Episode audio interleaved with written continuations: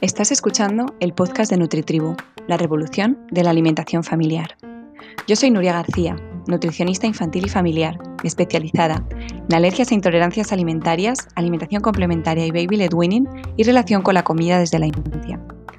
NutriTribu es un espacio que he creado para aprender sobre nutrición infantil y sobre todo para disfrutar comiendo sano en familia.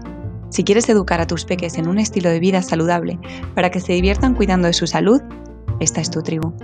Vamos a nutrir en calma y con amor. Bienvenida familia. Puedes conocer más detalles sobre NutriTribu en la web www.nutritribu.com o siguiéndonos en arroba la NutriTribu en Instagram, en Facebook, en YouTube o en tu plataforma de podcast favorita. En NutriTribu revolucionamos la alimentación familiar. Síguenos y entérate de todo.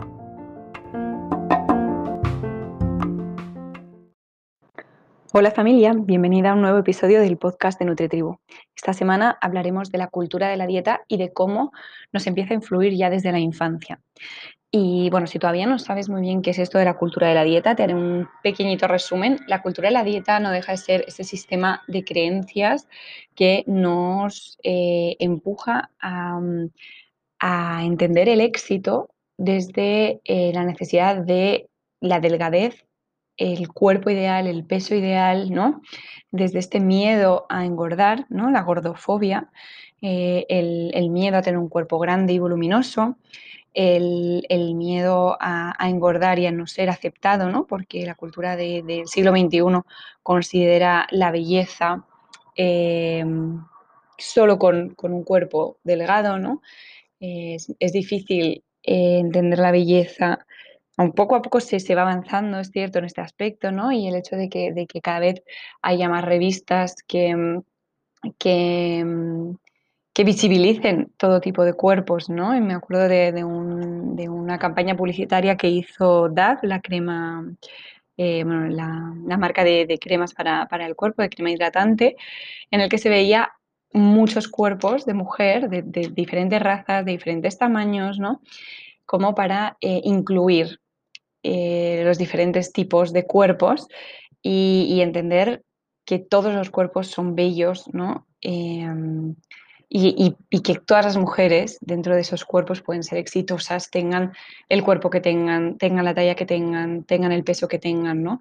Eh, porque em, esta cultura de la dieta está ligada a la delgadez, ligada a ese peso ideal y, si no tienes ¿no? Eh, ese peso Em, entre comillas, ideal, ese cuerpo ideal, eh, ideal con respecto a, los prejuicios, digamos, ¿no? de, la sociedad en la que vivimos, porque no quiere decir que un cuerpo delgado sea saludable, ¿no? Eh, esto es, algo que em, yo trabajo con, peques em, y con familias ¿no? que tienen problemas eh, con la alimentación, ¿no? Tanto con exceso como por defecto. Eh, y muchas veces hay, hay, peques que tienen obesidad que, mm, que se sienten obligados a, estar, eh, a llegar a tener un cuerpo que quizá no es el suyo y no es saludable, ¿no? Porque quizá todo lo que hagan para llegar a ese cuerpo que quizá nunca puedan llegar a tener, ¿no? Porque bueno, hay, hay genética que, que influye en, en, el cuerpo que tú tengas en un futuro, ¿no? Em, entonces, por intentar llegar a, encajar en ese cuerpo, vayas a hacer cosas que no son saludables, ¿no? Eh, aquí es cuando empiezan a entrar en los problemas con la relación con la comida, ¿no? Una relación con la comida que no es saludable, en la que pues, se deje de comer, ¿no? En que se, se, mantengan, digamos, unos patrones restrictivos, ¿no? De compensación, de si he comido mucho un día, al día siguiente no como, porque tengo que compensar, ¿no? El haber comido más.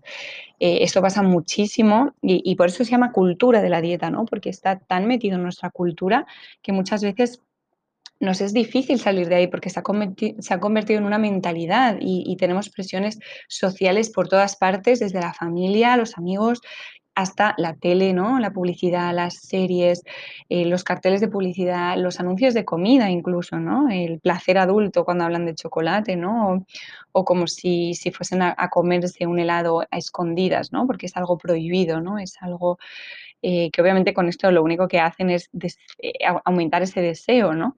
La, el hecho de que, de que esté prohibido ya simplemente lo prohibido entre comillas, porque no debería estar prohibido comer de chocolate, ¿no? Pero ya aumenta ese deseo por, por comer lo prohibido, ¿no? Un chocolate, un bombón, lo que, lo que sea, ¿no? Que estén anunciando.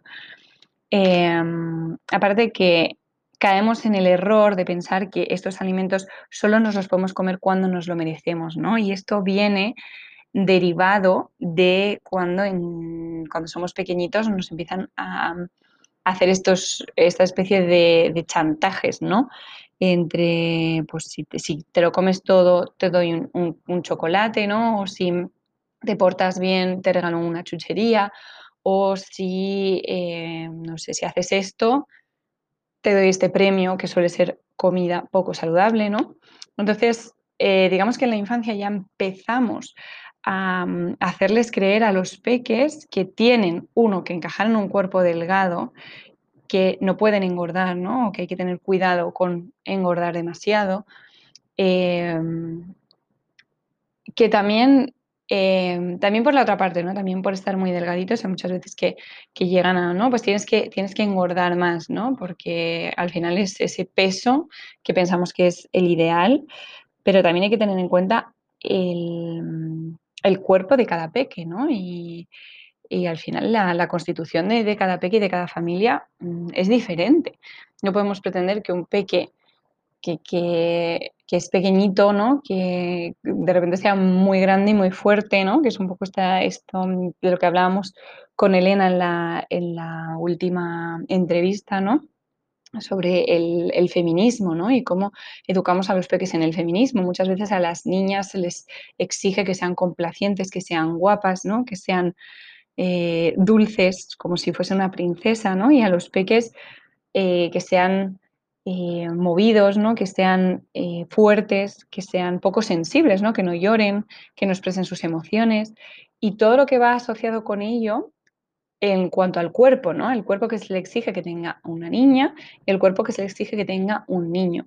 Incluso cuando son pequeños, ¿no? Quizá cuando son bebés, eh, el hecho de, que, tengan michelines, ¿no? También es algo que está bien visto, pero a partir de cierta edad ya se les empieza a, a, generar unas expectativas, a generar unos, unos, unas necesidades ¿no? de cambiar.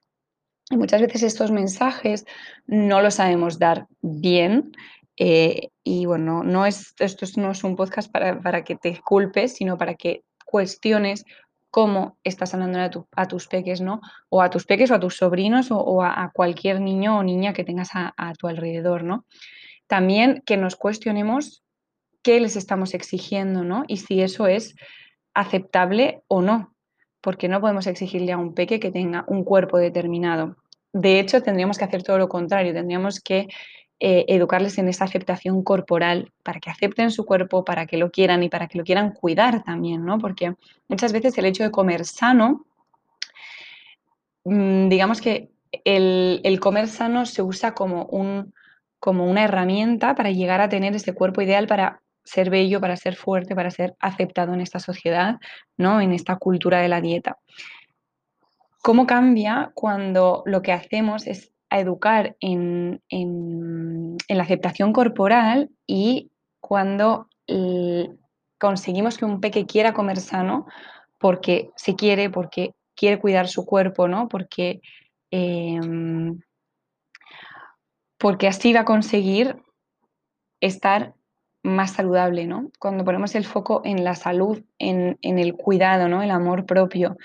Eh, y simplemente, pues, educar mediante eh, el, el, ejemplo, ¿no? En lo que estamos comiendo en casa. Si en casa comemos sano para, porque tenemos que hacer dieta, ¿no? Estoy, a dieta, ¿no? Estamos a dieta porque acaba de pasar la Navidad, ¿no? Acaba de pasar Semana Santa, he comido muchas torrijas y ahora tengo que eh, comer de cierta manera, ¿no? Compensar. Si estamos educando a los peques porque nosotros lo hacemos y, es normal porque hemos crecido en esta cultura, ¿no? Pero si no nos cuestionamos la cultura de la dieta, si no cuestionamos esta mentalidad que nos exige tener un cuerpo determinado, tener un peso determinado y hacerlo con, mediante estos patrones de mmm, restricción, de compensación, ¿no? De, de odio al cuerpo, porque desde dónde estamos comiendo sano, esto lo hemos hablado en otros, en otros episodios, pero estamos comiendo sano desde el amor propio, ¿no? Desde el amor a nuestro cuerpo, desde el cuidado, o estamos comiendo sano desde el odio a nuestro cuerpo, ¿no? Desde el tengo que cambiar mi cuerpo y por eso tengo que cambiar lo que como. Porque la cultura de la dieta al final, eh, ¿no? El hecho de estoy a régimen, lo que hace es que estés a régimen, ¿no? Durante un periodo corto, porque no es algo estable a largo plazo, cambio mi alimentación drásticamente, obviamente vamos a adelgazar porque al dejar de comer eh, obviamente se adelgaza, pero no es, no es un estilo de vida, ¿no? No, es, no es un cambio a largo plazo. ¿Qué, qué sucede? Que uh, nos vamos a llegar a cansar en algún punto y vamos a volver a cambiar a nuestra alimentación, a volver a, co a, comer lo que comíamos antes, de la forma en la que lo comíamos antes, porque es a eso, ¿no? Y, y además el hecho de restringir mucho la alimentación va a generar también esta ansiedad estas ganas de comer más, ¿no? El hecho de estar a dieta ya simplemente te genera más ganas de comer y de comer cosas poco saludables por estar en, este, en, este, en esta restricción, ¿no? Que además suele ser bastante exagerada.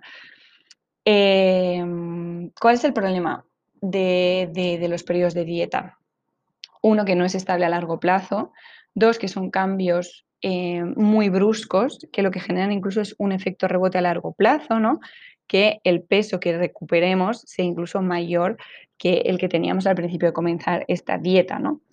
Eh, hay muchas, muchas dietas, dietas de todo tipo. Eh, no me voy a meter a explicar cada una de ellas, pero solo deciros que los peques, ¿no? Las peques, los niños, las niñas, e incluso en la adolescencia, no se recomienda a los peques hacer dietas, ¿vale? Y mucho menos dietas estrictas. ¿Qué sucede?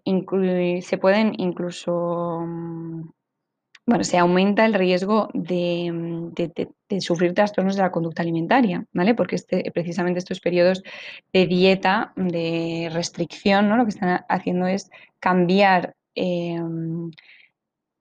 los patrones de conducta con respecto a la alimentación que tienen los peques, ¿no? Encima, si, si ya tenían antes una relación un poco, eh, poco saludable con la comida, ya se empeora ¿no? esta relación, llega a ser una relación tóxica con la comida y puede desencadenar en problemas mm, mayores como podría ser pues, un trastorno de la conducta alimentaria, ya sea un trastorno por atracón, ya sea anorexia, sea bulimia, etcétera, ¿no? Esto está demostrado, hay muchos estudios que lo, que lo corroboran. Los peques y los adolescentes no deberían de estar a dieta. ¿Qué hacemos?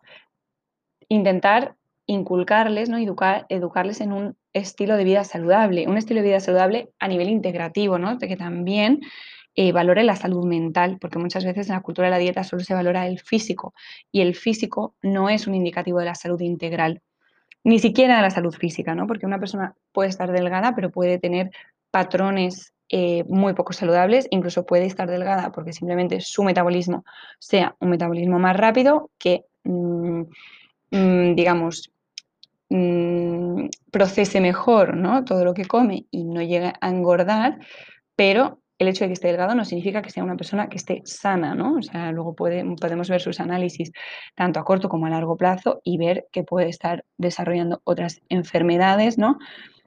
O simplemente que, que no tenga eh, una salud óptima, ¿no? Por mucho que esté delgado, por mucho que mm, tenga un peso, un normopeso, ¿no? Un peso ideal.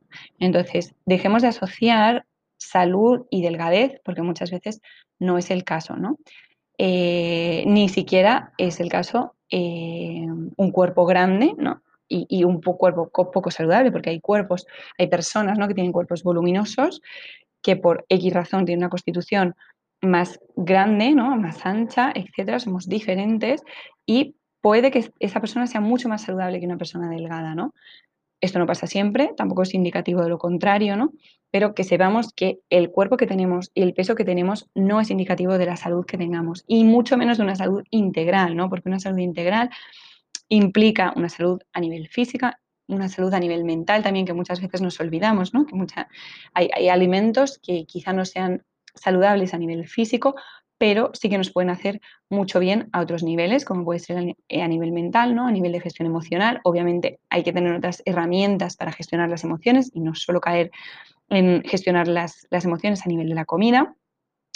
Eh, esto obviamente pues, te puede ayudar un, especialista en psicología, nutrición, ¿no? Eh, alimentación intuitiva, etcétera, pero eh, que sepamos que, la alimentación es emocional, ¿no? Y esto, esto lo he hablado mucho en, otros episodios, pero que, que, sepamos que la salud para mí es, es integral, ¿no? Y para tener una salud integral hay que tener en cuenta todos los niveles de nuestra vida, no solo el nivel físico, no solo un, físico ideal, porque además los cánones de belleza han cambiado mucho a lo largo de la historia y suelen ser cambios relacionados ¿no? con el estatus económico, con el dinero que se tenía y con las actividades de ocio que se tenían en las altas esferas, ¿no? en, las clases más altas de, la sociedad.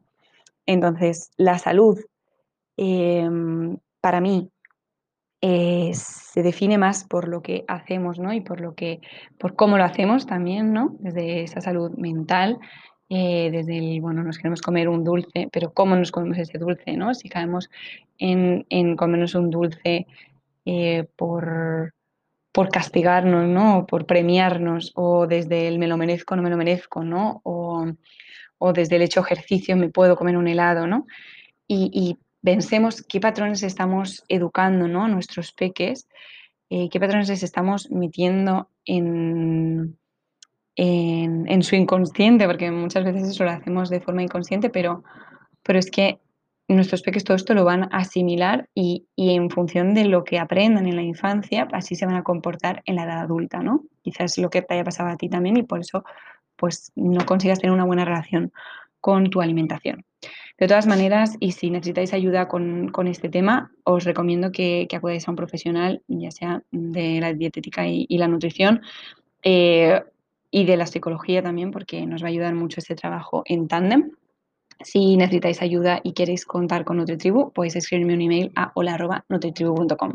Espero que os haya ayudado este podcast, que hayáis entendido un poquito mejor qué es la cultura de la dieta y cómo podemos evitarla desde la infancia. Te envío un abrazo muy grande y nos escuchamos la próxima semana.